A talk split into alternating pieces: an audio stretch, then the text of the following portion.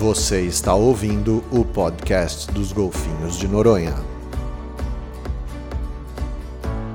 Bom dia, boa tarde, boa noite, caríssimos ouvintes. Aqui quem fala é Cíntia Gerling, coordenadora de Educomunicação Ambiental e Sustentabilidade do Projeto Golfinho Rotador, que conta com o patrocínio da Petrobras. Sim, os golfinhos vieram para esse encontro com um ecossistema e um bicho que são fonte de inspiração de movimentos culturais e, obviamente, tema de muitas músicas. Hoje, nosso bate-papo é com uma trinca dedicada à conservação do manguezal e um de seus ilustres moradores, o caranguejo Ussá. Queridos, obrigada por aceitarem o convite e que prazer estar hoje com vocês apresentando mais um bicho da fauna brasileira para nossos ouvintes. Muito bem-vindo, Janaína, Larissa e Malafaia. Primeiro de tudo, gostaria que vocês dessem um oi aqui para os nossos ouvintes e se apresentassem falando nome de vocês, onde é que vocês moram, trabalham e a ocupação. É, Oi, pessoal. Eu sou a Janaína. Atualmente eu sou a coordenadora geral do projeto USA. Sou, sou bióloga marinha, né? Sou licenciada, sou mestre em biologia marinha, né? E ambientes costeiros. Estou finalizando agora também o doutorado, né? Também em biologia marinha e ambientes costeiros. E tanto mestrado quanto o doutorado, né? Eu desenvolvi né, as minhas pesquisas, né? Com com o animal símbolo né, do, do nosso papo aqui de hoje, né, que é o caranguejo sá. É, atualmente né, eu trabalho com a, com a biologia reprodutiva né, do caranguejo sá. E estou aqui no, no projeto já tem oito anos. Cheguei como, como estagiária, depois eu fui contratada né, como, como bióloga, depois que eu me formei, depois fui para a coordenação de pesquisa e hoje eu estou na coordenação geral do projeto. Bacana, Janaína. É muito legal ver essa escadinha do pessoal né, nos projetos. Maravilha. Boa tarde, bom dia, boa noite.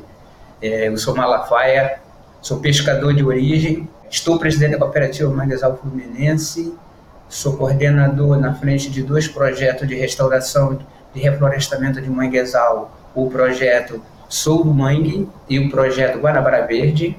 E minha experiência de, de, hoje fazer esses trabalhos de principalmente de restauração, educação ambiental, apoio à pesquisa, foi que eu trabalhei mais de 35 anos como catador de caranguejo aqui na Baía de Guanabara, no estado de São Paulo, praticamente todo. E isso me trouxe um conhecimento notório muito grande que me desenvolveu para eu hoje estar prestando esses serviços ambientais para a Baía de Guanabara e seus manguezais. Com muito prazer, com uma parceria com a Guardião do Mar, que já duram 10 anos. Obrigada, Malafaia. Aí eu vou ter um monte de pergunta para você, hein? Se prepara. O que eu não poder, eu tô com a doutora do lado, eu catuco ela, ela fala para mim. eu sou a Larissa, eu moro em Niterói, aqui no Rio de Janeiro. Atualmente estou na coordenação da educação ambiental do Projeto SA. Eu cheguei na instituição, né, na ONG Guardiões do Mar, em 2018. É, cheguei como educadora ambiental e agora estou né, coordenando, à frente aí dessa, dessa parte que é tão importante do projeto. Eu sou bióloga marinha também e tenho mestrado em oceanografia e já venho há mais de 10 anos trabalhando com, com pesquisas e ações de educação ambiental aqui no território da Baía de Guanabara, é, com manguezais, com caranguejo-sá, com pesca, com peixes, e estou aí para contribuir também um pouquinho para a conservação desse lugar, desse ambiente que é tão complexo e cheio de riquezas também. Tá? Agradeço o convite, como eu falei anteriormente, estou me sentindo muito importante de estar participando aqui do podcast e vamos em frente. Obrigada. Nossa, estou vendo que esse podcast vai ter muita informação legal aí para os nossos ouvintes para a gente começar, antes de falar de, dos projetos incríveis aí que vocês estão atuando e as, as curiosidades do caranguejo Sá, eu achava, acharia assim bem legal falar sobre a diferença entre o caranguejo e o siri. Tem diferença, aliás? Tem bastante. Primeiro é o formato do corpo, né? O caranguejo, ele, ele tem ali, né, o, a carapaça, né, o casco, né, como as pessoas é, costumam chamar, né, é mais alto, o siri ele é mais achatadinho, né? O caranguejo, né, dependendo da, da espécie, mas se a gente for comparar com, com o caranguejo sá, é, o caranguejo, o macho, ele tem uma das patas, né, uma das patas principais, né, que chama de quela, é mais desenvolvida do que a outra, né? E o siri, ele tem as, aquelas quelinhas da frente é, do, do, mesmo tamanho, né? Uma outra característica que, que diferencia bem é que o siri nada. O siri, no último parzinho de, de patas, né? A gente pode observar que, que é em formato de, de um remo. Você vê que ela é mais arredondadinha, né? Então é justamente para ele conseguir nadar. E já o caranguejo, né, é, tirando a, os, os, pares de patas da, da, frente, né, que são as quelas, é, os caran, o caranguejo ele tem tipo, parece, é algo parecido com, com unhas, né? Que, que facilita né, ele andar ali pelo manguezal, né? É justamente é, apropriado para a locomoção. E para cavar as tocas. E para cavar a toca também. E o, o, o caranguejo também tem, tem pelinhos né, nas patas. O siri tem, tem bem pouco. Quando tem, tem, tem bem poucos. A diferença corporal é, é, o que mais chama atenção mesmo, né? Em algum momento da vida do caranguejo também, a alimentação dele é um pouco mais diferente da do siri. O siri é meio carnívoro, né? Come tudo. O caranguejo, se ele puder, dependendo do ambiente, ele procura mais comer os fungos. Ele se alimenta mais dentro da toca, né? Também. Ele, ele vive literalmente dentro do manguezal. Tem alguma espécie de siri que ele fica dentro do manguezal mas nem todas elas. É mais dentro dos rios, da lagoa, e o caranguejo só desce para os rios, para as lagoas, para os lagos, quando ele está naquele momento de acasalamento, né? Então, é, ele é bem diferente. Mas ele nasce como Zoé, vira megalopa, todos dois, fica na hora de crescer, amolece o casco para trocar aquela roupa para poder crescer também é igual. Tem algumas coisas, só que o caranguejo ele tem um, um, momento que a gente chama que ele fica de leite, que não é um leite, é um, um, um líquido branco. Ah, leite é do caranguejo uma, que a gente chama. É uma substância que, que, o, que o animal produz, né? Para poder amolecer o casco, né? Para poder realizar a equidise, né? A, a troca de a troca de carapaça, né? E isso também acontece com o siri. O siri. Quando a gente tem vários lugares que vendem o famoso sirimole, né? Isso. Que é a mesma coisa que acontece com, com o caranguejo, mas só que o caranguejo, quando ele tá com, tá de leite, né, como a Malafaia falou, ele fica amargo. Então as pessoas não, não costumam comer. E dá dor de barriga. e dá dor de barriga. Mas o, o Siri é, já não acontece isso, né? Então, em muitos lugares é uma iguaria, né? É Você encontra a sirimónia milanesa para vender em praia. É uma delícia. é sério. E, e para você entender, hein, Cíntia? Quando você era criança, você via aquelas cigarrinha seca agarrada no pau, na árvore? Sim. Então, é a mesma coisa que o Siri e o cara faz. Solta aquela casca de fora para crescer e larga Sim, sim. Então, é mais ou menos isso. Tem bastante diferença e tem coisas que são iguais também. Eu já vi tanto a cigarra na árvore só com a casca, como também já comi muito sirimora em Pernambuco. Um comentário a respeito da diferença né, do caranguejo e do siri, que a gente às vezes percebe conversando com as pessoas, é que muita gente acha que o caranguejo ele só é um animal terrestre. Né, e que o siri ele é um animal puramente aquático, mas isso não é verdade. É, existem diversas espécies de caranguejo que vivem sim no fundo do mar, como exemplo caranguejo-aranha. Então acho que isso é interessante a gente pontuar aqui, nesse momento. E o ganhamum que gosta mais da parte da transição mesmo, né? O ganhamum, que é um caranguejo que ele gosta bem da parte de transição, ele não é um caranguejo de dentro do manguezal. Ele gosta daquela parte de transição. Quando está acabando o manguezal para terra firme, é aquela área que ele gosta. Mas aí a alimentação do ganhamum já é meio idêntica até com a alimentação do sirico. O ganhamum também come de tudo. Come de tudo. O que passar perto dele, ele está comendo. É uma outra espécie de caranguejo. Maior, gosta mais da parte de transição. Muito raro se pegar ele dentro do manguezal mesmo. Então, tem, existe mais de, de 15 espécies de caranguejo no, no Brasil então, em Noronha, fazer uma pergunta, em Noronha tem aquele caranguejo de morro? Tem, aqui tem aquele caranguejo endêmico, né? O João Garte Alagostoma, que está inclusive ameaçado de extinção. Ele tem aqui tanto na, aqui em Noronha como Rocas e em Trindade, né? Assim, nas chamadas Ilhas Atlânticas Brasileiras, né? Gente, outra pergunta é que eu acho legal também os nossos ouvintes entenderem qual que é a diferença entre a palavra mangue e manguezal. Em Noronha a gente fala isso para os nossos alunos de educação ambiental. Eu acho que é bem legal esse conceito também, certo, né, das palavras. O mangue, ele é a árvore, é a parte vegetal do manguezal aqui o nosso manguezal ele é um, é um, ecossistema dentro do bioma Mata Atlântica. Apesar de vocês aí não ter o bioma Mata Atlântica, ainda tem um pouco de manguezal aí, né? O manguezal é o ecossistema e mangue são as árvores. Essa é a diferença. Que na vida inteira eu chamei manguezal de mangue, como pescador. Hoje eu me recuso a falar, que eu falo para pessoas que entendem, então eu tenho que falar um pouco mais, mais correto, né? Então, manguezal é o ecossistema e mangue são as árvores.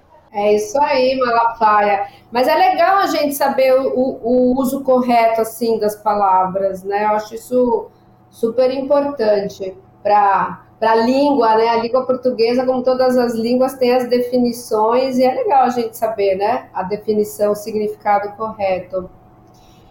E aí uma outra pergunta, assim, que eu acho interessante, que a gente sempre fala muito da, da Amazônia, né, do pulmão do mundo e etc. Mas, gente, a maioria né, de todos os recursos naturais tem a sua importância para o planeta.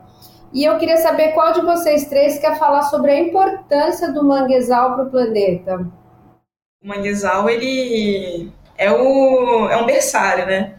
Então, no manguezal, muitos animais eles eles chegam no manguezal, né, procurando alimentação, procurando abrigo, né, procurando proteção.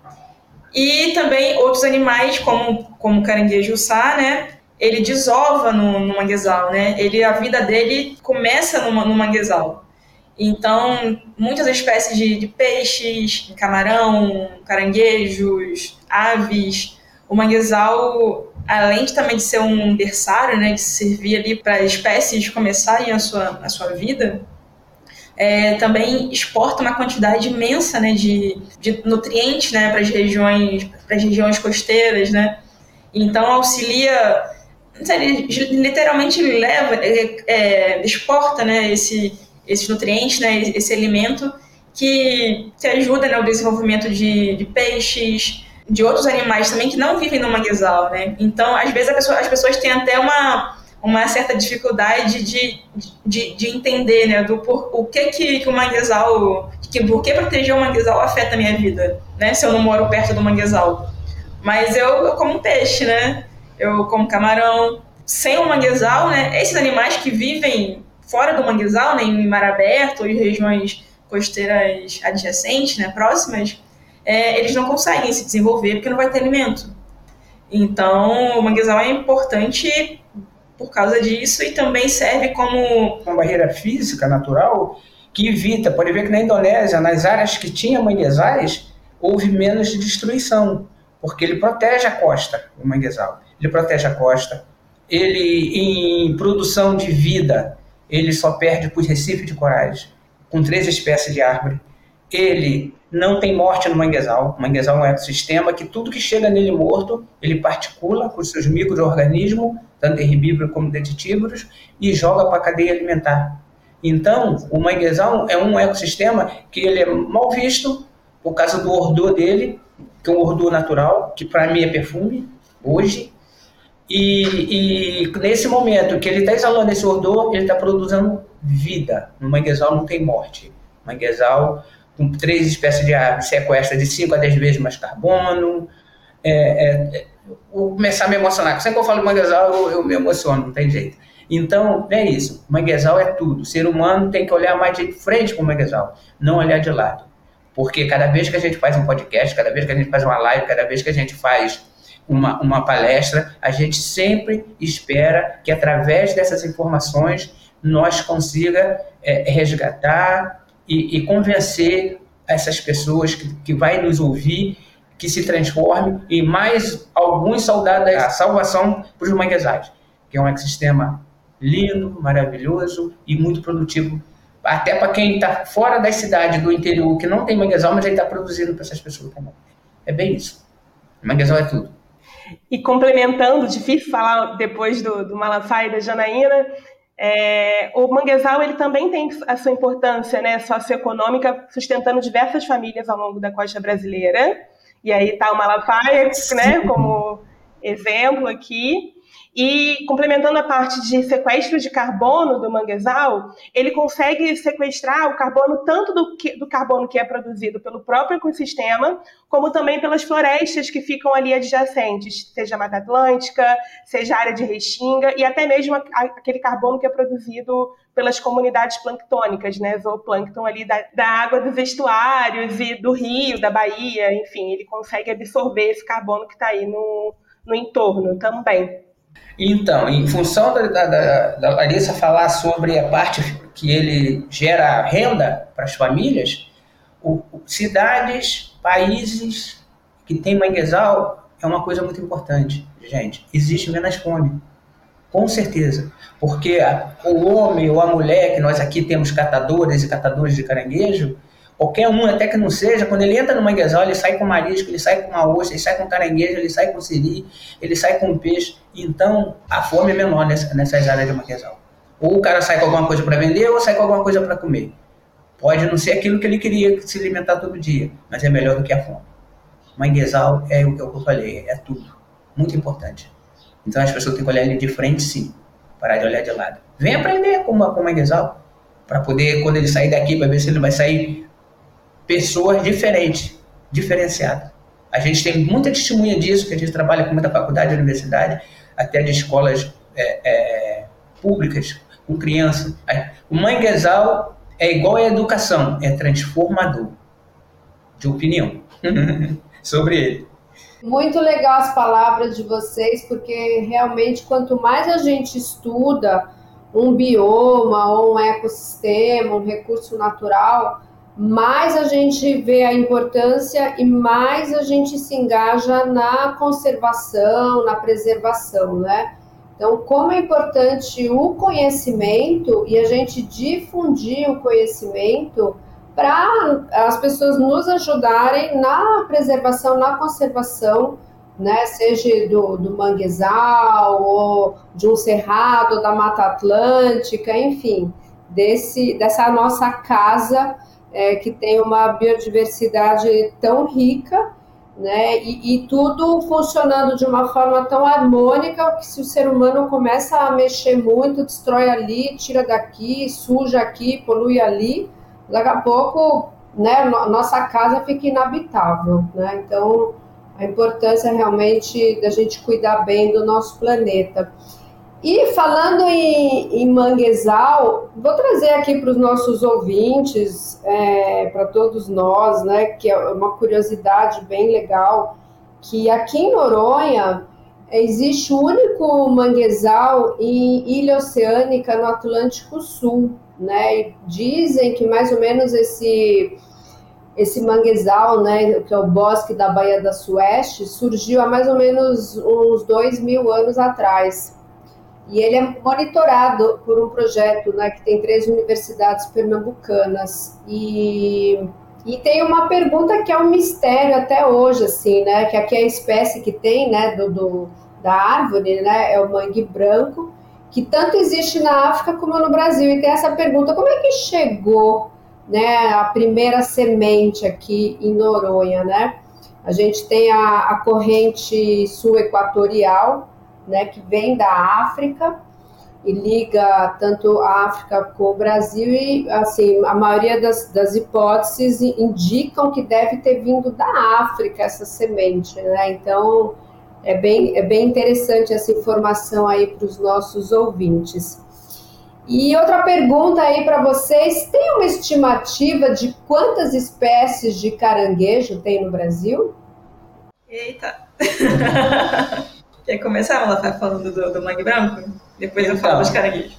O, o, o, o, mangue, o mangue branco, ele tem um propágulo, que a gente não pode considerar como semente, é a mesma coisa, só que quando ele cai da planta mãe, ele já cai, já cai com um vasinho de folha.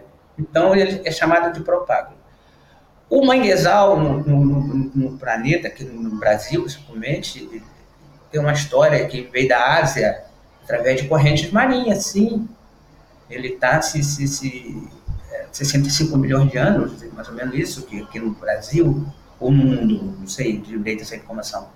É, é no Brasil, que começou a se formar os manguezais, que nós aqui no Brasil, aqui no, no Brasil, tanto aí em Noronha, que ficaria muito mais perto, né, para poder ele chegar, que é uma ilha oceânica, que o propágulo do mangue branco, ele dura, navegando, de dois a quase três meses navegando, enquanto ele não lugar, encontrar um lugar propício, ele não brota.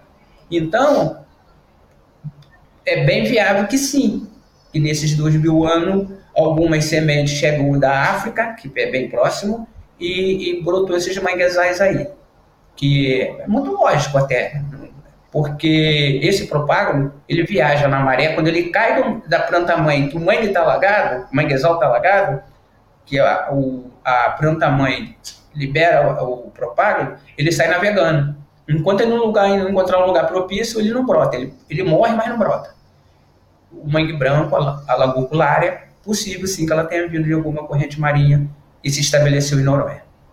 E, as, e, e, o número de estimativa, assim, que vocês têm mais ou menos de espécies de caranguejo, tem esse número? Fazem muito essa pergunta para a gente, né? Quantas espécies de golfinho tem? Aí agora eu também faço essa pergunta para vocês. Tem uma estimativa de quantas espécies de caranguejo tem aqui, pelo menos no Brasil, né? Não vamos falar de mundo, que aí fica complicado.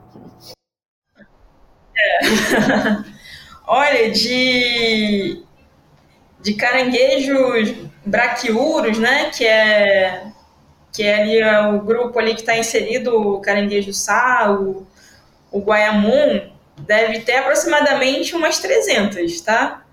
Que se a gente for englobar todos os outros tipos de, de caranguejos, de, de vários ecossistemas, né, de vários ambientes, aí realmente não vou saber te, te precisar a quantidade.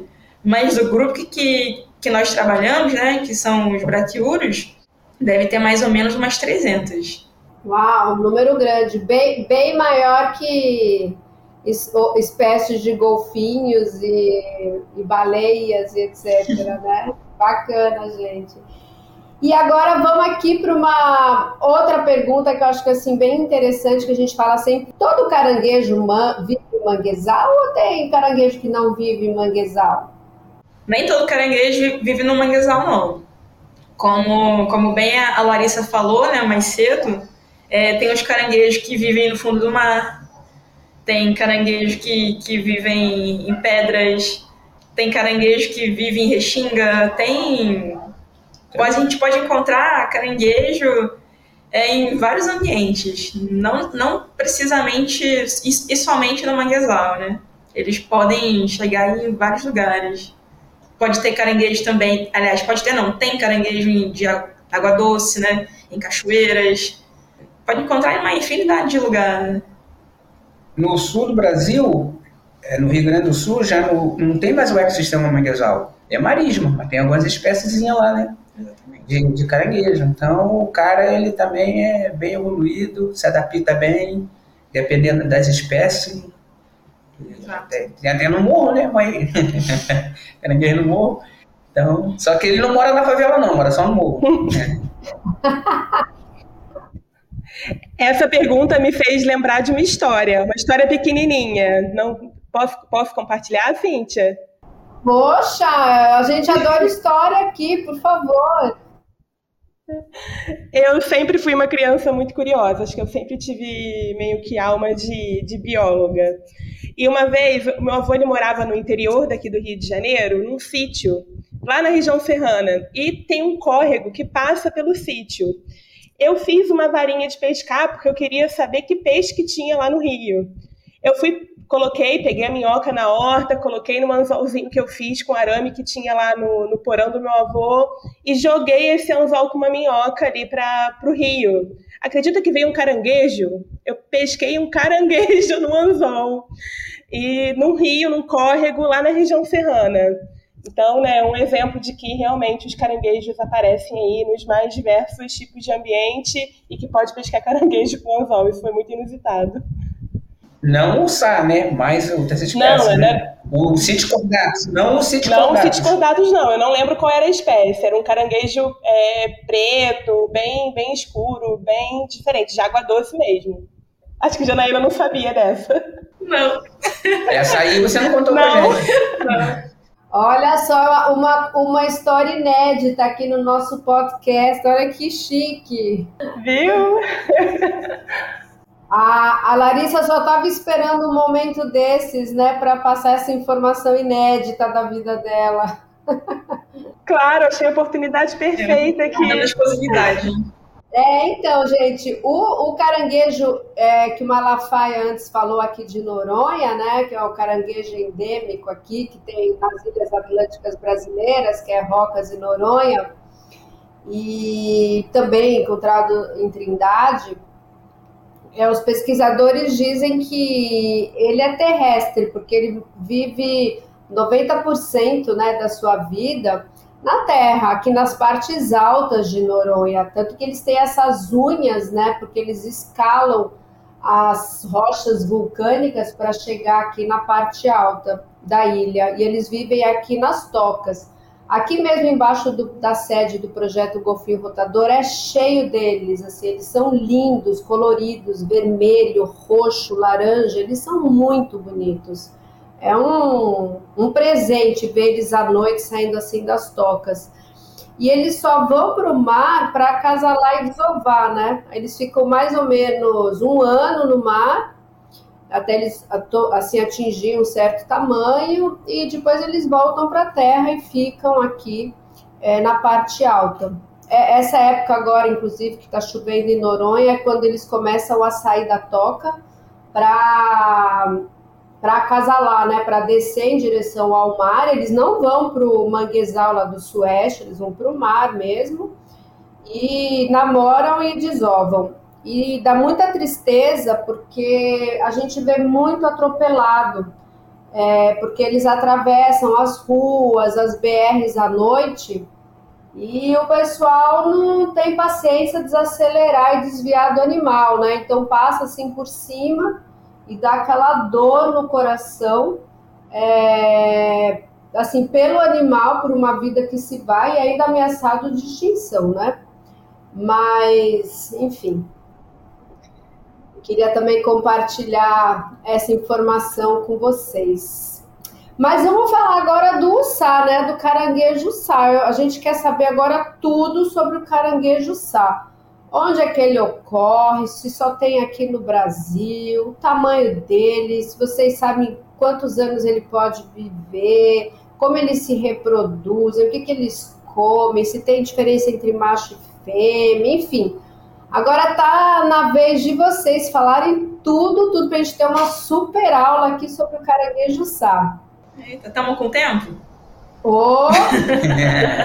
então, é o, o caranguejo sá, ele vamos por parte, né? O caranguejo sá, ele ele ocorre, né? Desde a da Flórida, né, nos, no, no, nos Estados Unidos, até aqui no Brasil, no estado de Santa Catarina, né? Então, ele vem margeando, né, a, a costa, né, dos estados, né, que, que, que possuem manguezal, né?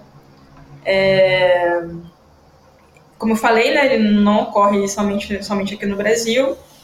É, ele pode chegar até uns 10 centímetros, entre 10 e 11 centímetros né, de largura de, de carapaça, né, do, do casco. É, pode chegar também até um, uns 10 anos de idade, né? O, o, a expectativa máxima né, de, de, vida.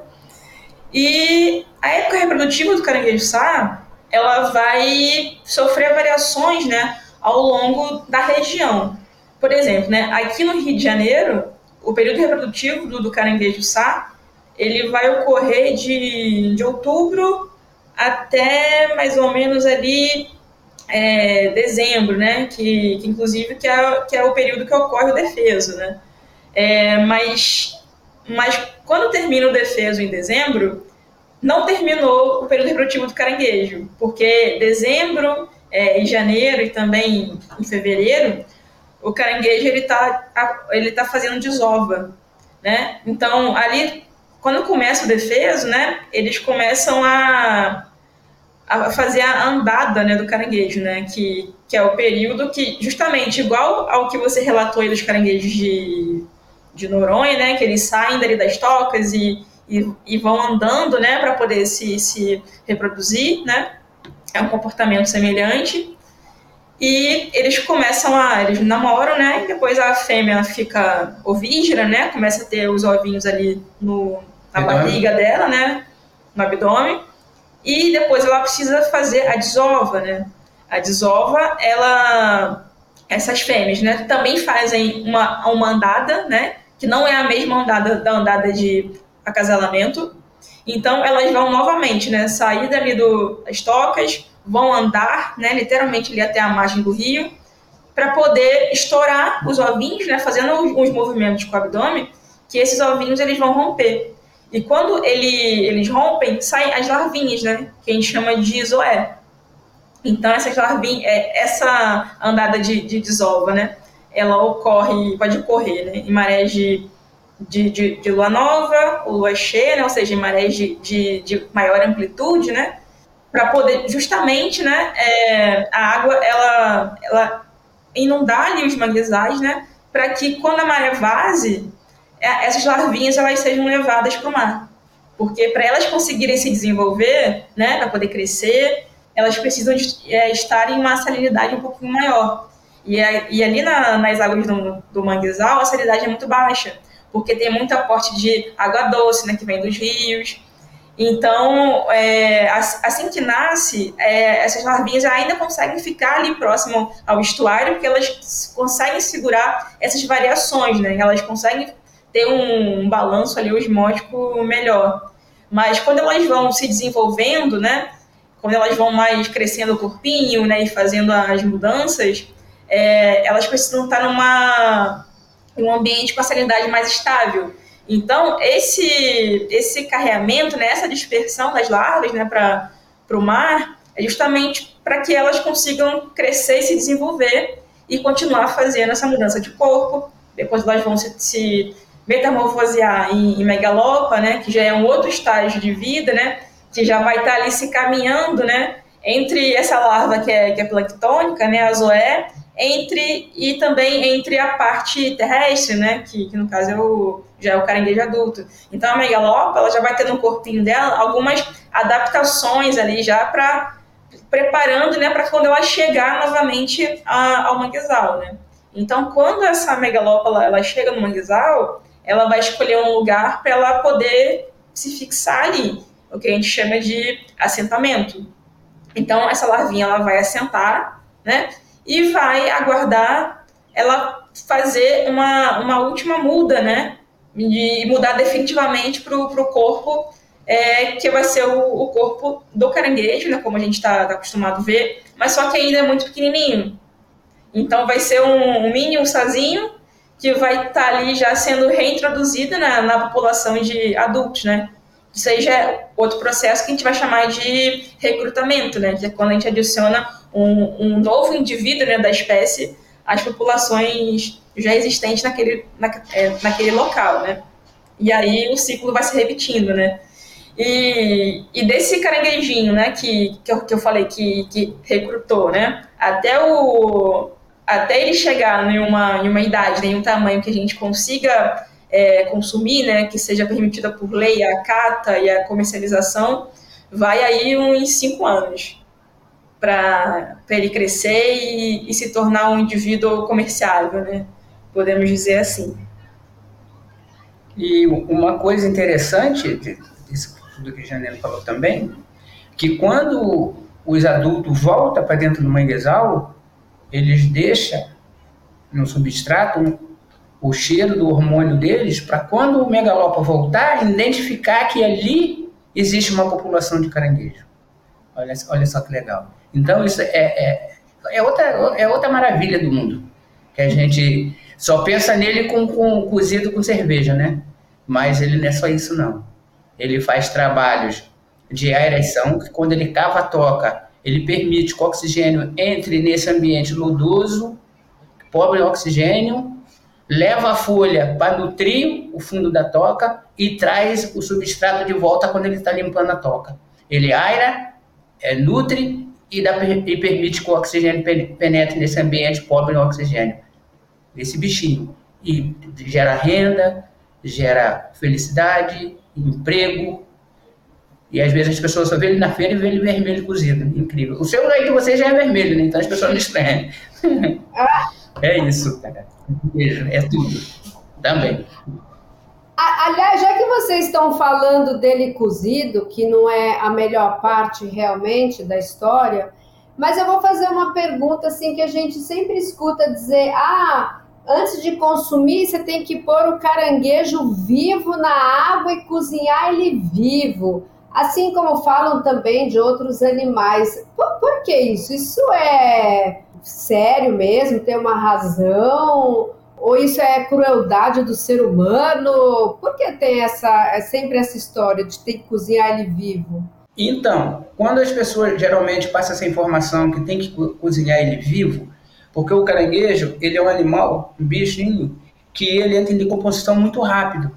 A pessoa leva ele para a feira vivo, se estiver amarrado principalmente, e ele morre na penca. E se a pessoa não, não, identificar direito, pode botar ele para ser cozido junto com os outros que estavam vivos, que ele matou, e estragar toda a panelada de caranguejo. A ideia é essa.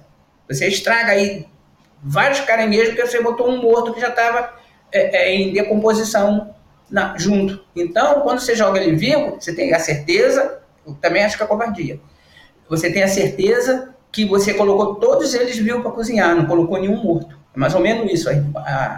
por que, que a ideia de ter que cozinhar ele vivo? Eu também acho covardia, bem crueldade mesmo. É, Mas... e um ponto também é como o Malafaia falou, né? Ele começa a apodrecer muito rápido, né? A decomposição dele começa muito rápido. Então, quando começa esse processo, ele começa a produzir uma substância chamada cadaverina. Então, pelo nome já não parece coisa boa, né? É. E essa substância também, ela, ela é tóxica para a gente, né? Então, a pessoa pode passar mal também. Então, por isso que, que é por isso que se aconselha a comer o caranguejo o mais fresco possível. Mas assim, é, tem outras alternativas também, né? Além de, de jogar o caranguejo na panela. Eu, a minha, minha família aqui gosta muito de, de comer caranguejo, né? Então eu já fui educando a galera lá de casa, né? Com, com essa dica, inclusive. É, eu, minha, quando a galera compra, né? Eu, eu peço, né, encarecidamente que que dê um banho de água gelada neles, né? Ou bote num gelo dentro da, da onde eles estiverem para serem limpos, porque a temperatura mais baixa vai diminuir o metabolismo do animal. Então ele vai meio, meio que ficar dormente, né? Que ele vai ficar é, desmaiado, vamos dizer assim. Então, aí sim, depois que ele tiver com a temperatura baixa, né, tiver ali parado, né, como se tivesse ele dormindo mesmo, que aí que bota na panela. É, eu acho que, que é, não menos que seja doloroso. melhor, é que é menos pior, na verdade, menos né? doloroso pro bicho. Do que botar o bicho ali vivo já na água fervendo, entendeu? Dar uma anestesiada nele antes de, de cozinhar.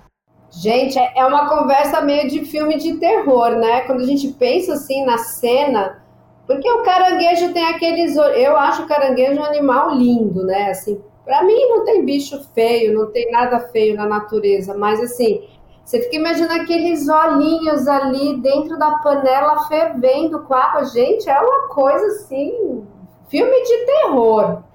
Janaína, fala, eu te, eu te cortei porque eu não me aguentei. Nada. É, falando que tem pessoas também que, que matam né, o caranguejo antes de, de cozinhar, né? Que enfia uma, uma faca né, no, no casco, né? Mas só que, que, que quando enfia também a, a faca, né, ou, ou, pelo casco ou pelo abdômen, acaba estourando, né, alguns órgãos de, de dentro do caranguejo. Aí um, um desses órgãos, né, é o hepatopâncreas, né, e ele acaba, quando ele é rompido, né, acaba deixando um gosto amargo. Aí as pessoas também, alguns não gostam de, de abater, né, antes de, de, de, de cozinhar. Aí optam por, por colocar também na, na, na, água fervendo direto. Mas aí uma, uma boa alternativa, né, como eu falei, para quem quer dar uma amenizada, seria é, colocar esses animais para água gelada. água gelada, porque aí vai baixar o metabolismo e eles vão ficar meio que anestesiados, né? Mais alguma curiosidade sobre esse animal belíssimo aí para os nossos ouvintes? Vocês gostariam de compartilhar antes de vocês falarem aí do projeto SA, como é que ele surgiu e quando, e quem são as pessoas que trabalham com vocês? Quando ele está naquele processo de tá vulnerável, né? Que ele está na andada, muitas pessoas oportunistas vai catar o caranguejo. E por eles não conhecer nem o macho nem a fêmea, não estar tá pensando no que ele pode causar de prejuízo para a perpetuação espé dessa espécie, eles levam as fêmeas, as fêmeas ovadas. E a fêmea ovada, uma fêmea ovada, ela produz de, de, de, ovinhas a média aí de 150 a 200 mil, uma produção muito grande. E as pessoas não pega só o que vai comer, pega um monte, leva para casa, chega lá, os bichos fica, acabam morrendo em casa, então é um prejuízo muito grande para a espécie e para o futuro de outras pessoas que vivem da cata, que só cata o macho, do, do plâncton que ele gera, né, o zooplâncton, que outros peixes se alimentam desse zooplâncton, então é um prejuízo muito grande. Que as pessoas também tivessem consciência de não pegar a, a, a, as fêmeas ovadas, além deles pegar, estão pisando na área que ela desovou, as outras desovaram. Então está matando a produção também. Então um pouco mais de consciência nesses momentos. Principalmente o catador que vive disso, ele recebe um defesa no período do, desse defesa, ele recebe um salário que o governo federal paga, e às vezes é, as pessoas vão lá catar o caranguejo, pelo bicho estar tá vulnerável, e acaba dando um prejuízo imenso para essa espécie. Não, e aproveitando aqui o gancho do Malafaia, né, que ele falou sobre as fêmeas ovadas, é importante dizer que as fêmeas ovadas, elas, elas têm captura proibida, tá? Independente de estar no, no defeso ou não. É proibido, né, por, por lei, entendeu? Capturar fêmeas ovadas durante todo o ano. E uma coisa também que você tinha perguntado antes, Cíntia, sobre a diferenciação entre macho e fêmea, que a gente acabou entrando em outros assuntos, né? E um assunto vai, vai, vai puxando o outro, é que tem sim a diferença entre de tamanho, de corpo, né? O macho ele é, ele é maior, o macho, como eu falei mais cedo, ele tem uma das patas mais, mais desenvolvidas, é, que geralmente é aquela que, que se vende né, em restaurante, né? Que às vezes a gente vê que tem que tem o o prato, né? Que tem um monte de, de quelinha assim, né? No, no pratinho, né? Com, com molho. É, tem também mais pelos né, nas patas. É, a fêmea, ela vai ter um tamanho menor. A fêmea, ela vai ter as patas mais ou menos do, do mesmo tamanho, né? As quelas. É, elas vão ter menos pelos nas patas que inclusive tem até algum tipo, não sei se é algumas, dentro da, do, do cílios cordatos, tem alguns que nascem com as duas é, pinças é, com iguais, conforme é pouca, pouca quantidade. Nasce com as duas pões iguais pequena e tem um, alguns que nascem com as duas pões iguais grande, grande. mas é pouco, é, é assim, meio tipo raro. A gente até consegue, quando tá, vê a toca, identificar quem é esses, esses caranguejos sem ver porque eles, eles, eles pisam diferente, eles puxam o substrato, a lama diferente, então existe, mas é, é pouco, não é o, o, principal, porque existe restaurante que não vende nem o caranguejo, vende só as É só a pata. Só as patas. Exatamente. Pra você ver que a, a iguarinha do caranguejo, digamos assim, o filé mignon do caranguejo é, pata, é né? são as patas. E uma curiosidade, Cíntia, só para a gente terminar aqui esse assunto, que essa pata grande, ela pode ser tanto na direita quanto na esquerda, tá? Então pode ter o caranguejo destro e canhoto. ah, que interessante isso. E, e, normalmente o macho que tem aquela grandona. Isso, é o macho que tem. Assim, tem registro que algumas fêmeas, né, possuem também uma que é um pouquinho maior do que a outra, né? Mas não chega a ser o tamanho como se fosse a de, a de um macho que ela é muito mais desenvolvida né, do, que, do que as outras, né? Porque além de, de servir ali como, como atrativo comercial, né, para venda, essa pata grande do macho, ela também tem importância. O macho também usa ela para se proteger, entendeu? Para poder ali para lutar, para se proteger de predador, para se alimentar. E também utiliza ela como um atrativo sexual, né, para atrair a fêmea. Então ele vê a fêmea veio ali, né, um macho que tem aquela maior, né, aquela mais bonita e seleciona ele, né, literalmente uma seleção sexual, né, que ela vê ali, aquele cara ali é forte, então ele vai me ajudar a ter descendentes melhores, né, mais, mais fortes também. Até marcar território, né? Não, é marcar território também. Território. É, eu, eu gosto muito de ir para o Mangue, ali na região de Alagoas, e não sei se vocês conhecem ali, mais ou menos São Miguel dos Milagres, por ali, Rio Tatuamunha, lá tem os peixe-boi que eu adoro visitar. E nesse mangue tem, em vários mangues, né? Mas eu tenho muito, ido muito lá para Lagoas. E tem lá uns caranguejinhos bem pequenininhos e que tem uma quela, mas gigante, quase que a quela é maior que o próprio caranguejo. Eles são bem pequenininhos. E eles ficam ali movimentando aquela no ar como se eles até estivessem se oxigenando com aquela quela. Vocês querem falar alguma coisa sobre isso? Porque eu acho super curioso, assim, são muitos, muitos e muitos e muitos ali. Não, esses são os chama-maréis, né? Eles são típicos né, de, de manguezal também, e tem várias, parece que é todo mundo a mesma coisa, mas tem várias espécies. E, e, a, e a, principal característica deles é, é, literalmente essa, essa, essa quela aí super desenvolvida, né? Que, que serve também, é mesma função, né, como eu falei do, do caranguejo sá, é, também serve para proteção, serve para marcação de território, serve para atrativo sexual. E uma, e uma curiosidade, é, esses caranguejinhos eles são do, do gênero do gênero Uca, né? Então, teve até uma, uma, revisão taxonômica agora, que alguns mudaram, mas, enfim, vamos pular essa parte aí, para não é. ficar um papo chato. Mas, mas tem um específico né, chamado o camaracoane, né? Que a gente chama ele de tesourão. Então, essa aquela grande dele tem o formato de uma tesoura. Então, ele é bem diferente dos outros. Literalmente, a, a pinça, né, que faz o, os, os dois dedinhos, né, eles são achatados. Então, parece literalmente uma tesoura. Então, o nome vulgar dele é tesourão.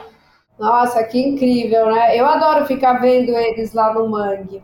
Acho assim, é quase que uma meditação, me hipnotiza eles movimentando aquela queda gigante tão pequenininho com o tamanho da pinça que eles têm, né? É incrível. Até eu como fêmea fico assim extasiada com o tamanho Bom, vamos agora, por favor, né, que a gente está aqui conversando sobre o bicho, mas vamos falar de vocês, né, do projeto de vocês, que são projetos belíssimos, como aqui o projeto Golfinho Rotador também tem patrocínio da Petrobras.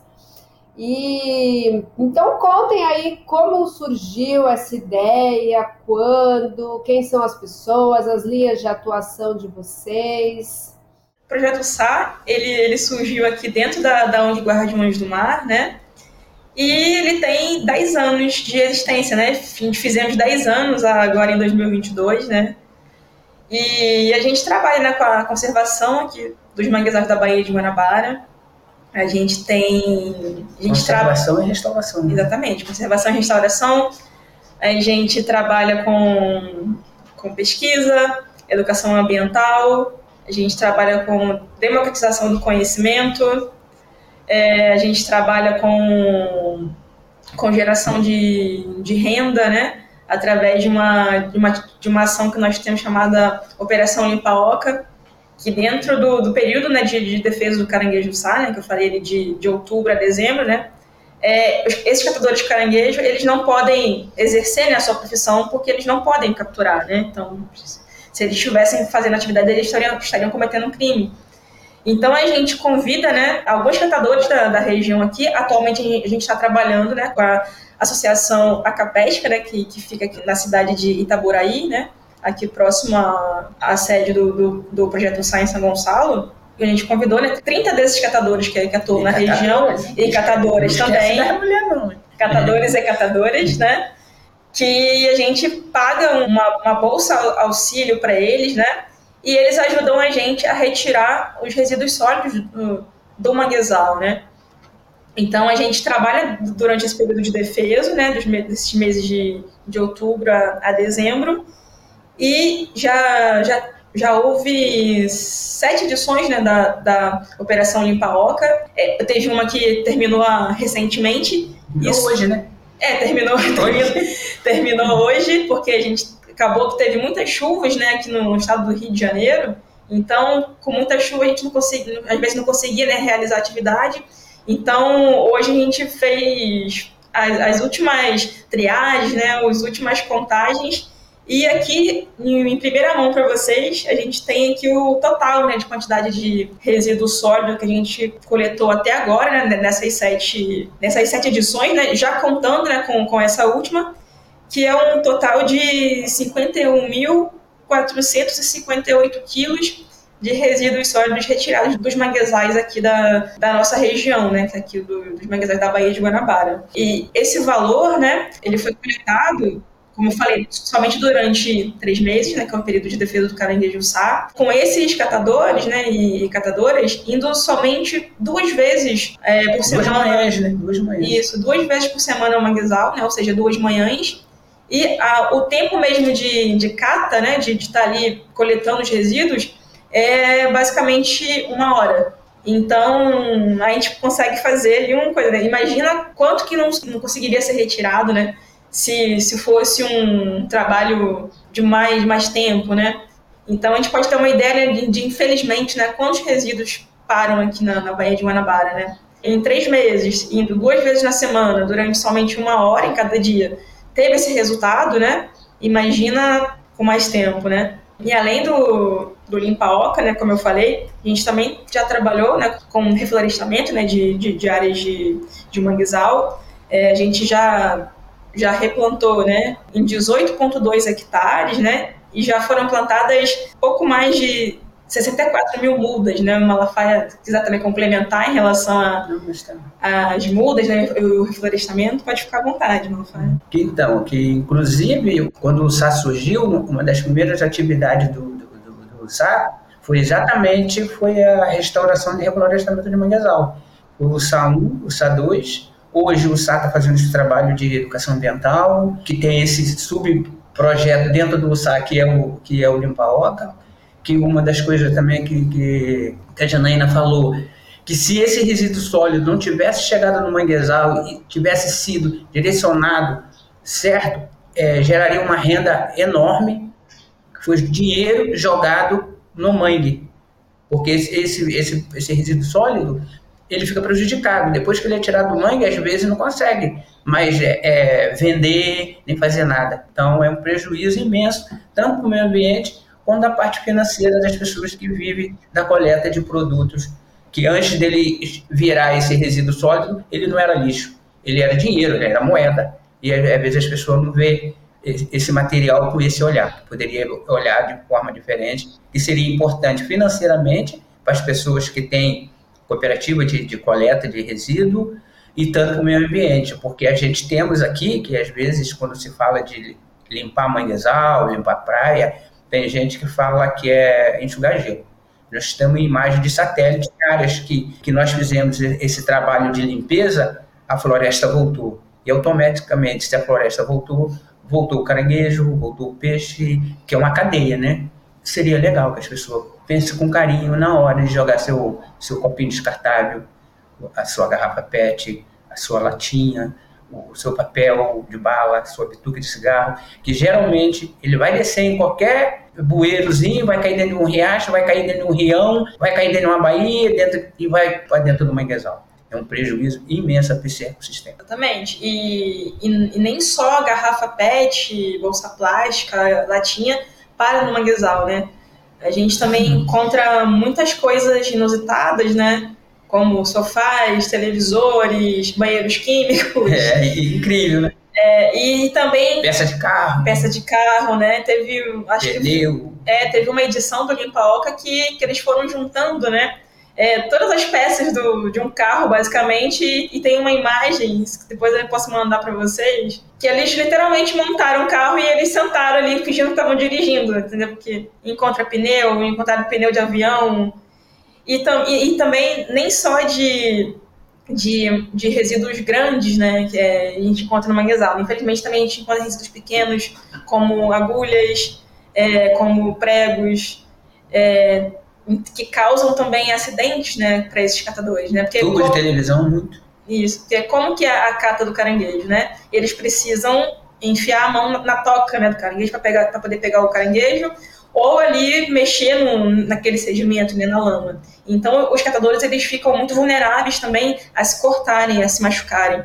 Então, um também do, do, dos objetivos né, do Limpa-Oca é melhorar as condições de trabalho daqueles catadores, né, para que aquele ambiente é, esteja menos perigoso, né, para que eles possam desenvolver é, o trabalho deles, né, para que eles consigam trabalhar sem risco de de se contaminar com uma, com uma seringa. Nessa edição do, do Limpaca que terminou, que terminou, que terminou agora, é, a gente encontrou três bolsas de, de transfusão de sangue. Então, para vocês verem que para de tudo no manguezal. Literalmente de tudo. Lixo hospitalar, né? Gente, que é muito complexo. Nossa, que horror isso. Vocês sabem que aqui é, a gente também faz né, limpeza das praias. Olha que a gente está numa ilha no oceano, né? E a gente recebe lixo aqui da, da África, né?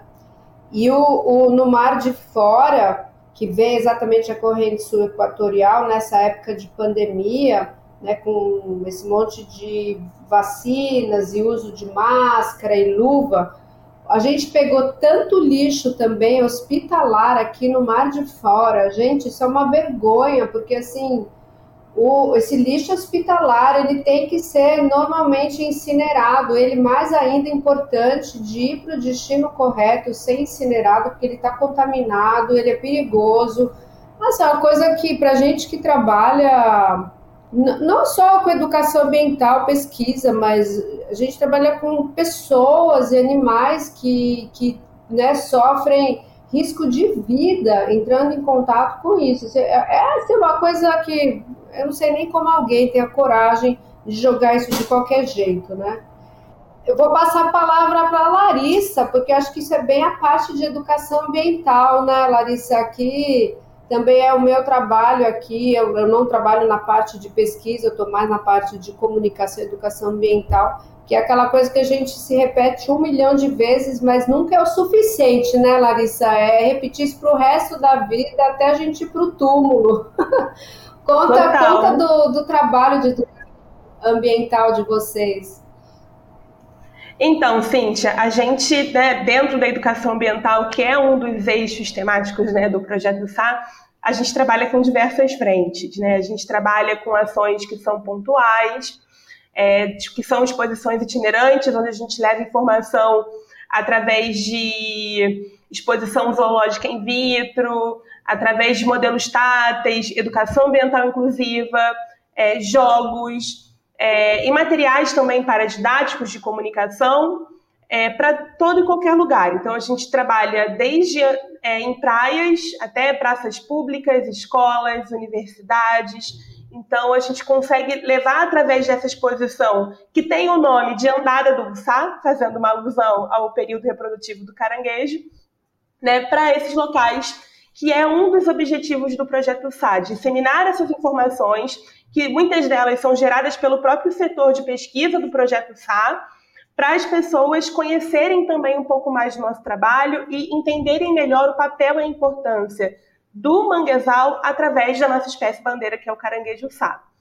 Né? Eu falo que uma das estratégias que a gente tem, que é muito interessante para a gente trabalhar toda a biologia e ecologia da nossa espécie bandeira, é o que a gente chama de educação ambiental inclusiva, onde a gente tem alguns materiais, é, praticamente todos os materiais são acessíveis em Libras, então a gente consegue atingir também um público maior com essas informações. É, os modelos táteis, que são para pessoas cegas e de baixa visão, a gente tem os modelos das árvores dos manguezais, das três espécies né, mais comuns aqui na costa brasileira. é, que ocorrem aqui na, na Baía de Guanabara, mangue branco, mangue preto e mangue vermelho. E a gente vai levando esses modelos para essas exposições. É, caso apareça alguma pessoa cega de baixa visão, ela consegue entender ali como que é a morfologia do caranguejo sá e das suas fases, fases larvais, megalopa e zoé.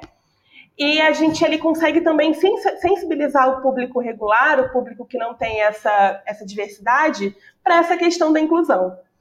Né? Os nossos folders, cadernos de desenho, eles têm um QR Code que fazem essa tradução também para Libras. A gente já trabalhou é, de uma forma mais continuada com escolas modelos, uma delas é, em Libras, aqui na, na cidade de Niterói. Então, a gente busca essas estratégias para sensibilizar o público para diversas questões, mostrar essa importância do caranguejo. E um, gostei que o Malafaia falou um pouco sobre o dimorfismo sexual né, do caranguejo, que é algo que a gente sempre busca falar e leva para as nossas ações de educação ambiental, porque acaba sendo um gancho para a gente entrar na política pública, que é o período de defesa do caranguejo. Então, a gente faz o gancho né, da, da, da, dessa diferença entre macho e fêmea, e aí explica o que é o defeso, a importância do defeso para a espécie e né, qual é o período que esse caranguejo ele tem que ser protegido. E uma coisa que a gente brinca, que todo mundo gosta, né, a gente vai pegando é, a atenção das pessoas pela curiosidade. A gente fala, ah, você sabe quantos ovinhos uma fêmea é, consegue ter no, no abdômen? Né? Aí todo mundo fica chutando. Mil, dois mil, três mil, e a gente não, mais, mais. As pessoas ficam até um pouco espantadas com isso, né? Mas cerca de 250 mil ovos uma fêmea ela consegue ter ali nessa, nesse abdômen, né? Então a gente vai passando essa informação para as pessoas como uma forma de sensibilizar para a questão da política pública de proteção da espécie. E aí a gente usa o caranguejo-sá como um, um, símbolo né, pra, de proteção para todo o ecossistema de manguezal e, e, também as pessoas que fazem parte desse ecossistema. Então, essas são algumas. É uma ação né, que a gente tem.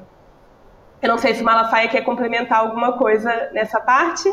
A gente às vezes acha, no meu caso, como ex-pescador, que hoje não posso mais me denominar como pescador, que eu estou envolvido tanto com as coordenações, que eu não tenho mais tempo para pescar, mas está no sangue, né? Porque quando a gente vai para essa escola, aqui no entorno da Baía de Guanabara, que a gente, o projeto SA atende de sete, quantos municípios? Seis municípios. Sete Seis municípios? agora. Seis. Seis municípios. Tá, então. E quando eu faço, por conta da cooperativa também, alguma, alguma, alguma palestra nas escolas, que pergunta se as pessoas conhecem manguezal, às vezes a pessoa mora do lado e não, e não sabe que mora do lado a Baía de Guanabara. Então, essas informações que é levada na educação ambiental é muito importante para esse ecossistema, para as pessoas conhecerem e respeitar. Porque eu vou nas escolas e pergunto quem é filho de pescador aqui, ninguém quer falar. Eu falo que eu sou pescador, eles mudam de opinião, já começa a falar da pesca, começa a falar da cata do caranguejo. Isso é muito legal, principalmente as crianças. Porque quando a gente chega no adulto, mudar a, a, a, a informação do adulto cara que tem informação tomada já é mais difícil. Mas quando a gente chega nas crianças, a gente vê aquele sorriso, a gente vê aquela, aquele interesse, aquele carinho que eles têm pelos bichos, e eles levam isso para dentro de casa. É, esse eu acho que é um dos maiores é, é, é, a maior pegada desses trabalhos de educação ambiental nas escolas, que eu faço é, palestra, acabei de fazer uma palestra agora para 107 alunos da, da, do UFRJ, uma maior uma das maiores universidades do Brasil, né? Senão as outras ficam chateadas. É, a gente vê aluno de biologia ficando é, emocionada. A professora falou, a, a aluna estava quase chorando. E o que muda dentro da sala de aula, depois que eles vêm fazer, ou a gente vai lá na sala de aula, que é melhor eles virem aqui, tá? Que eles se comportam melhor. E quando a gente faz esse, esse trabalho de educação ambiental, a gente consegue transformar aquilo que eu falei. Isso não tem nada que, que pague essa satisfação, esse orgulho de levar esse ecossistema tão importante para o planeta, para que as pessoas vejam como que ele trabalha para a gente e que ele tem que ser respeitado, tantos animais que lá convivem e tantos as árvores, Eu fico, começo a ficar sem palavras, sempre. Eu faço isso quase, quase todo dia. E todo dia eu dá frio na barriga, com essas meninas, dá frio na barriga, não durmo direito, estou aqui acordado desde quatro e pouca da manhã para fazer esse podcast 5 horas da tarde. É incrível, é muito gostoso. Ô oh, pai, obrigado por me dar essa oportunidade. E você obrigado. acha que a gente não fica com frio na barriga também de estar com você, não? a gente fica. Mas só que eu falo para você. Não, mas só que eu falo para elas que tá tranquilo. Não, tá tudo certo, tá tranquilo. Mentira, eu também tô nervoso.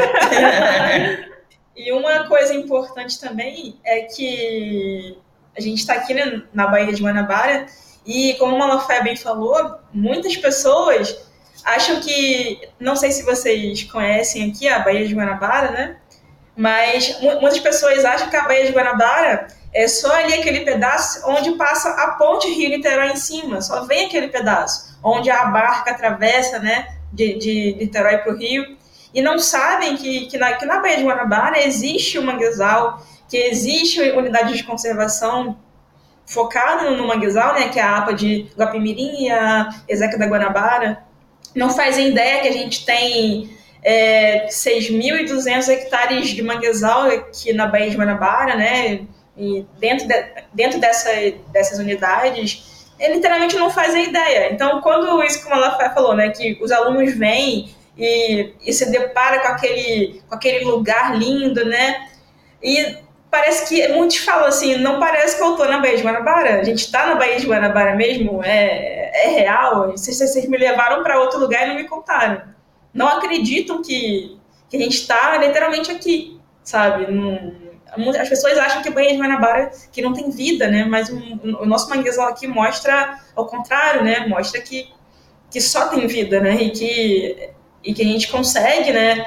É, mesmo a Bahia tendo todos esses problemas, né, que, é, que são de conhecimento nacional, internacional até, é, que, que mesmo com todo esse problema, com toda essa poluição, com todos esses resíduos né, que, que eu, sólidos né, que param nos manguezais que eu contei para vocês, e mesmo assim a, os manguezais aqui ainda resistem, né?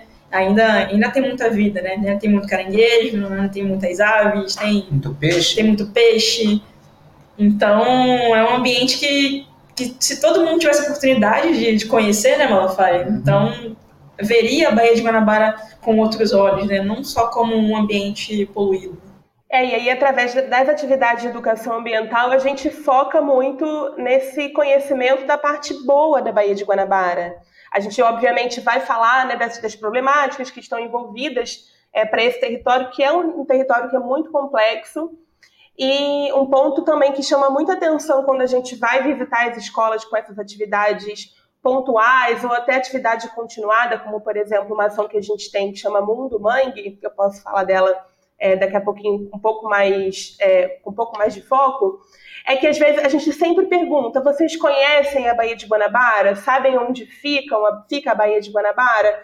E a maioria das crianças fala que não sabe. É, a gente já teve até uma, uma confusão assim é, com o nome de uma rede de supermercado que, que tem aqui né, nessa região. Então, é, as pessoas realmente não sabem. Muitas vezes é só a criança olhar pela janela da escola é, no quintal da casa dela que está ali a Baía de Guanabara. Elas não sabem que aquilo que está tá ali né, na frente, no quintal, é a Baía de Guanabara. E a gente tem, por exemplo, tem trabalhado um pouco com a questão da cartografia, é, com é, produção de, de mapa, para conhecimento desse território. A gente tem um jogo gigante, que é um jogo de dado, que as crianças se divertem super jogando aquele dado para cima e tal, mas que convida né, o público, convida o participante a conhecer um pouco né, dos municípios que fazem parte, fazem limite ali direto com o espelho d'água da Baía de Guanabara, fazem parte da região hidrográfica dessa baía e também dessas, de algumas problemáticas, como desmatamento. E a gente usa elementos que são elementos muito característicos, né? Como a Helena falou, a ponte Rio-Niterói, os dois aeroportos que a gente tem dentro da Baía de Guanabara, alguns portos, a barca que atravessa a Baía e vai para Paquetá. A gente vai usando desses, desses elementos para que o público, de maneira geral, não somente as crianças, entendam o tamanho e a importância da Baía. E destacamos também as unidades de conservação que a gente tem lá no fundo, que são super importantes. Acho que a Baía de Guanabara é, talvez não estivesse viva, não tivesse vida ainda se não fosse essas duas unidades de conservação que a gente tem aqui. E aí a gente vai realiza outras atividades também. Temos a Mundo Mangue, que é atividade de educação ambiental continuada, onde a gente vai mais de uma vez nas escolas fazendo oficinas com os alunos e também com os professores. A gente trabalha oferecendo cursos de multiplicadores, né, em parceria com o setor técnico do projeto SAR. É, temos o coletivo jovem, que eu vou falar mais detalhadamente daqui a pouco.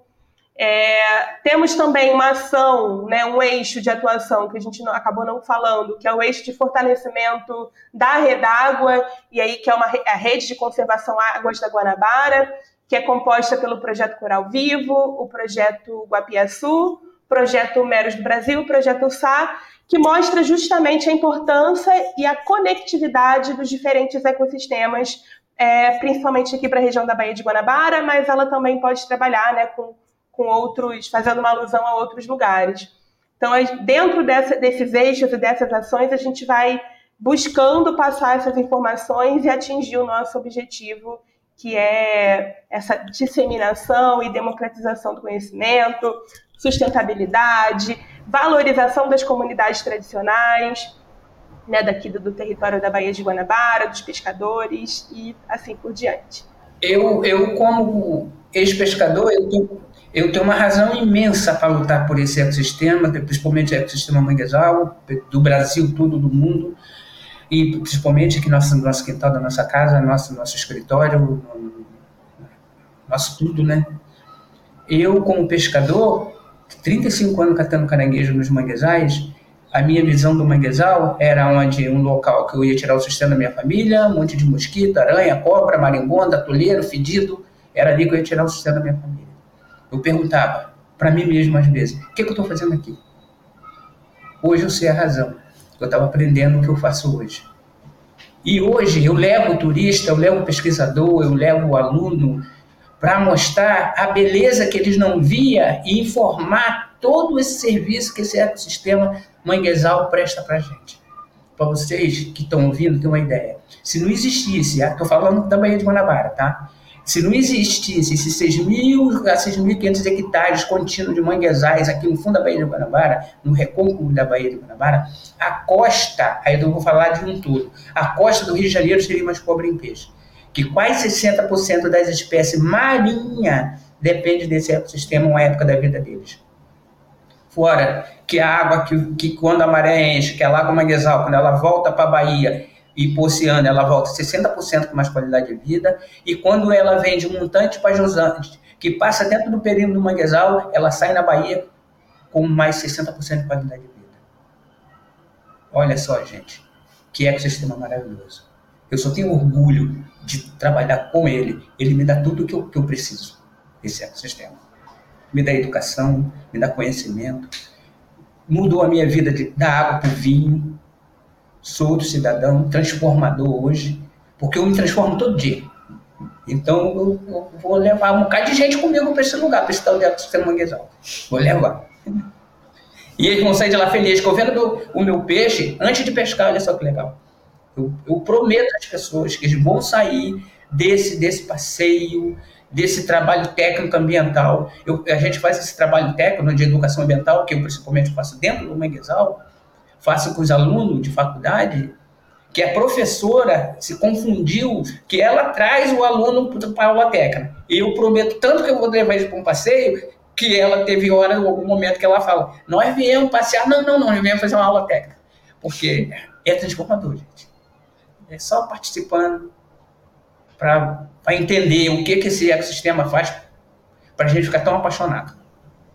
É incrível. E o meu início na educação ambiental é, começou, começou com Malafaia. Quando eu fui estagiária lá da, do ICMBio, estagiária da APA de Guapimirim, a gente fazia um trabalho é, que é continuado até hoje, né, lá pela, pela, pela, pela instituição, e a gente trabalhava junto levando informação para a Baía de Guanabara, para as escolas sobre a Baía de Guanabara.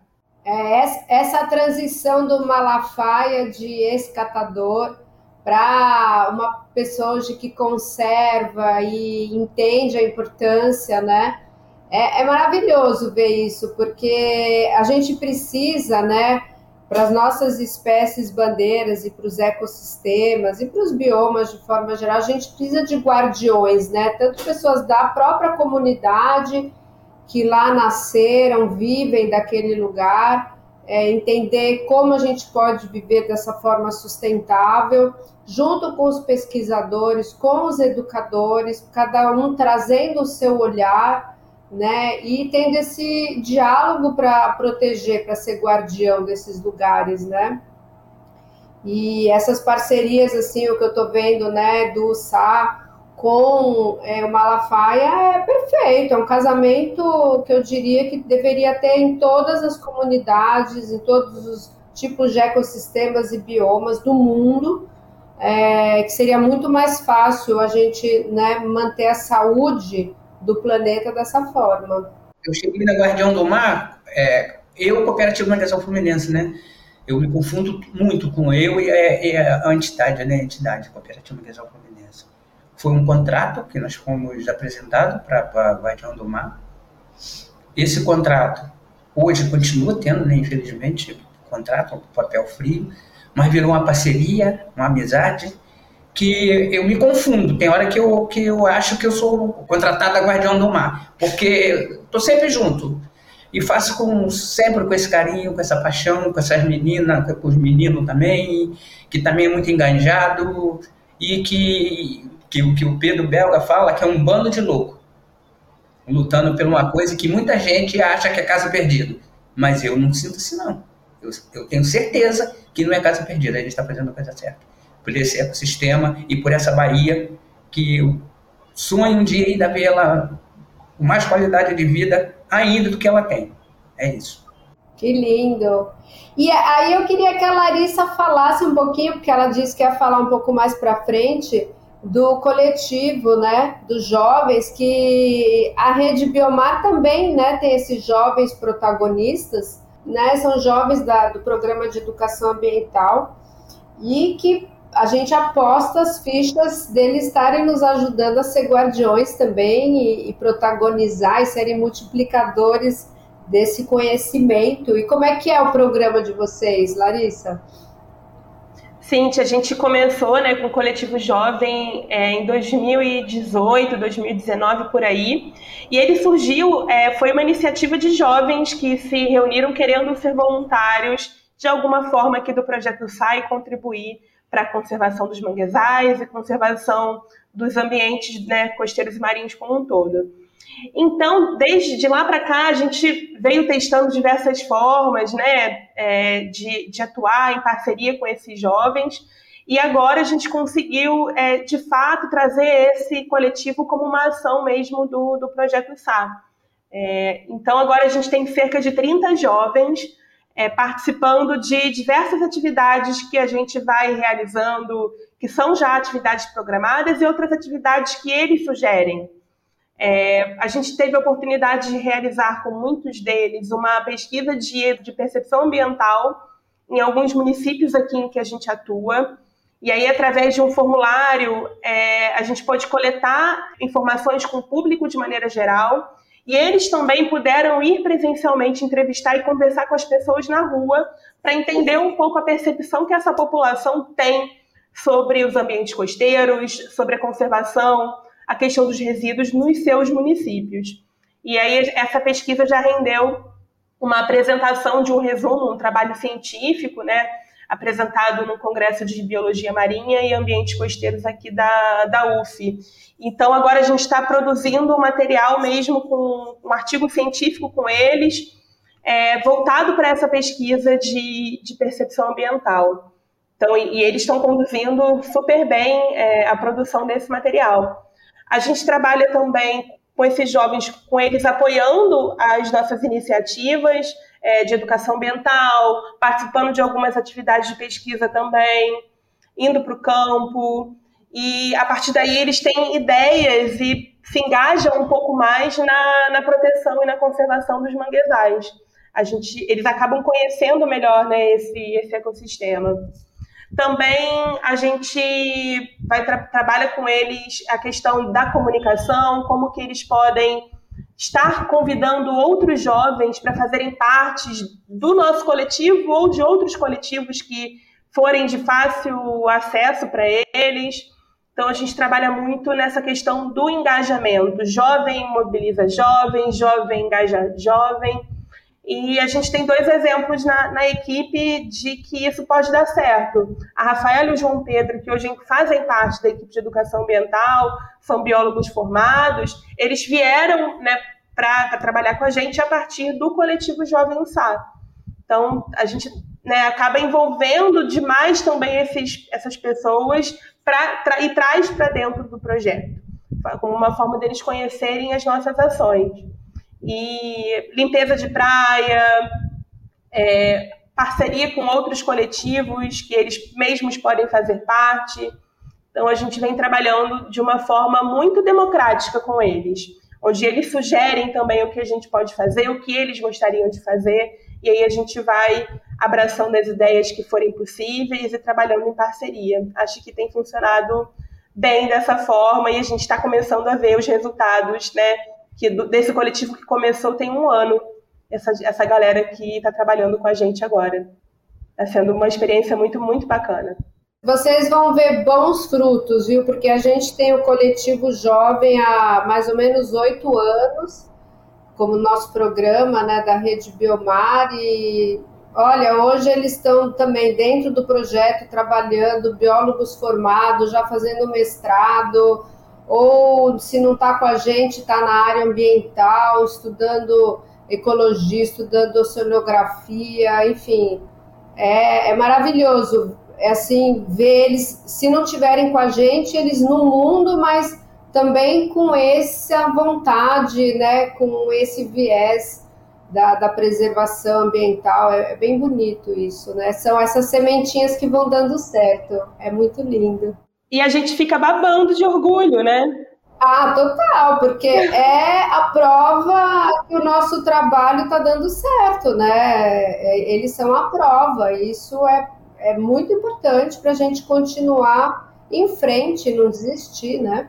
Com certeza. Mas, gente, olha, eu estou vendo aqui o nosso tempo, a gente infelizmente vai ter que encerrar essa nossa prosa que está muito boa. É, e eu queria que vocês três deixassem aqui uma mensagem para os nossos ouvintes de como é que o cidadão comum, independente se está dentro do projeto, né, ou dentro de uma comunidade trabalhando nessa área que a gente está de preservação ambiental ou das nossas espécies bandeiras, como o cidadão pode nos ajudar? Queria que cada um deixasse aqui uma dica, independente se está na, na zona costeira e marinha, de repente uma pessoa lá longe, lá no Mato Grosso, lá no Pantanal, lá longe no interior, como é que essa pessoa pode também nos ajudar? É, primeiro eu queria passar uma outra informação aqui rapidinho, que através do projeto SAR foi criado outros projetos de restauração que é, é, de certa forma também é o projeto SAR, que nessa parceria Guardião do Mega Crescimento Magazinal Fluminense já plantou mais de 130 mil mudas das três espécies de mangue. Tá? Porque é do SAR, especificamente, foi 60 quanto? 64 mil 64, mas já através de outros projetos, que se enganjou através do projeto SAR, que é a favor do SAR, né? É restaurar mangue, é a favor do SAR e dos outros animais que vivem nesse ecossistema, é que as pessoas é, entendam aonde estiver, que o meio ambiente é o quintal da sua casa. E é para ser olhado com carinho. Não achar que é lixeira, apesar que nós não temos bota fora, né? Que está tudo aqui no planeta. Mas pelo menos dar a direção certa para esses materiais sólidos, não sólido, metais pesados, cloroformo fecais, qualquer outro tipo de, de poluição. Que a gente tem tanta coisa importante, os animais, o pássaro, principalmente o nosso pássaro marinho, para não a natureza é tão perfeita que para não dar pandemia na, na, na, nas lagoas, nos rios, nos mares, nas baías, o pássaro geralmente se, se alimenta mais do, do, do, peixe que já não está tão bem, já está meio debilitado. E quando ele chega no ninhal, ele defeca e alimenta os peixinhos, que pode ter sido a mãe dele que ele comeu, e ele foi ali, defecou e alimentou os peixinhos. Então, existe uma cadeia muito importante, um elo muito importante e que as pessoas, nós fazemos parte desse elo. Nós não estamos aqui para destruir. Vamos deixar aí, todo mundo fala, um, um rastro verde, não um rastro de destruição. É isso a minha, minha, minha mensagem. Ah, obrigada, Malafaia. E obrigado pelo convite do, do, do projeto. Eu começo a falar, a cabeça vai. Tá? Obrigado pelo convite do Golfinho Rotador. E que aqui nós temos um parente dele, que, que é o menino, a menina dos olhos do turismo de base comunitária. Eu trabalho também com turismo base comunitária, que é o Boto Cinza. Todo mundo ah. ama ver esse bichinho. Todo mundo sai daqui feliz. Quando a gente, graças a Deus, eu tenho uma, uma comunicação boa com eles, toda vez que eu levo lá os turistas, a gente consegue ver. Valeu, obrigado pelo convite. Estou muito feliz de poder passar para outros públicos, para outros estados, para, sei lá, até para outro planeta essa informação. Obrigado pelo convite. Uma boa tarde. Então, acho que a mensagem que, que eu quero deixar aqui para todo mundo né, que está ouvindo a gente é: sejam curiosos. Busquem. Acho que a curiosidade leva a gente a buscar informação, instiga a gente a ser crítico é, e pode levar a gente a lugares que a gente às vezes nem, nem imagina. Então, sejam curiosos e entendam essa curiosidade como algo que move montanhas e que pode literalmente fazer a gente mudar alguma coisa da nossa realidade. E estamos aí. Agradeço mais uma vez ao Projeto Golfinho Rotador pela, pela oportunidade. Obrigada, Larissa. Sim, é, complementando né, o que o Malafaia e, e a Larissa disseram, né? É, e também pela sua pergunta, Cíntia, sobre o que as pessoas né, podem fazer né, para contribuir, né, para aprender mais um pouquinho, né? É cuidando melhor né, do, do seu ambiente, né, da, da sua casa, né, como, como disse Malafaia. E pegando esse gancho né, da, da, da curiosidade que, que a Larissa falou, é, hoje, né, é, existem aí na, na rede, né, alguns aplicativos, né, que, que, que o foco dele é justamente incentivar, né, cidadãos, né, comuns, né, como, como, como nós, a contribuir, né, com, com pesquisas, a contribuir com, com o que eles estão vendo mesmo, né, é, enfim, é basicamente a, a, ciência, a ciência cidadã, né? Então, tem vários aplicativos é, de, de, fauna, de flora, tem um específico também que, que pessoas também comuns podem relatar é, sobre as andadas do caranguejo sá, sobre o, o Guayamum também, para falar onde que eles viram, qual foi a lua, é, que as pessoas podem contribuir né, para ajudar né, essa, compilação de, de informações sobre as espécies. É, tem outros também que, que ajudam né, a identificar os animais, né, você tirar foto e o animal, aí o, próprio aplicativo né, consegue identificar a espécie para você, ou um fórum dentro desse aplicativo né, que as pessoas se ajudam. Tem várias formas né, que as pessoas conseguem é, colaborar, que conseguem se engajar. E é isso. É... Queria agradecer também né, pelo, pelo convite. É muito importante para a gente estar aqui participando, né, e falando um pouquinho mais, né, sobre, sobre o caranguejo sá, que, que, não é um animal muito muito, como que eu posso dizer, é muito carismático, né? que vive ali naquele ambiente, como o Malafaia falou, naquele né? ambiente que para muitos é fedido, né?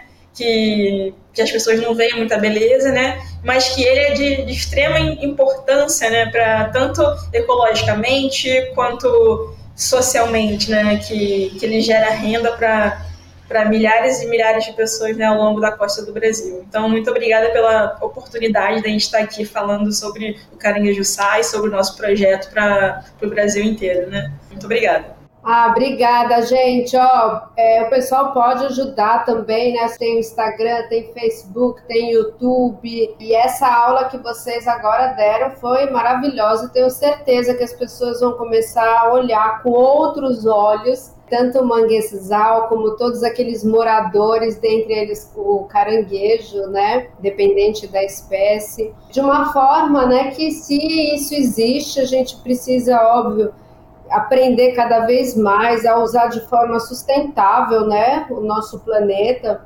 É, eu sempre falo que a estratégia do golfinho é entender que tem espaço para todo mundo. E não é porque um ganha que o outro tem que perder, a gente tem que pensar que todos têm que ganhar. E por isso a gente precisa aprender a respeitar qualquer outro ser existente, que a gente não tem que se achar no topo de cadeia e achar que está tudo ao nosso serviço, né, para a gente explorar.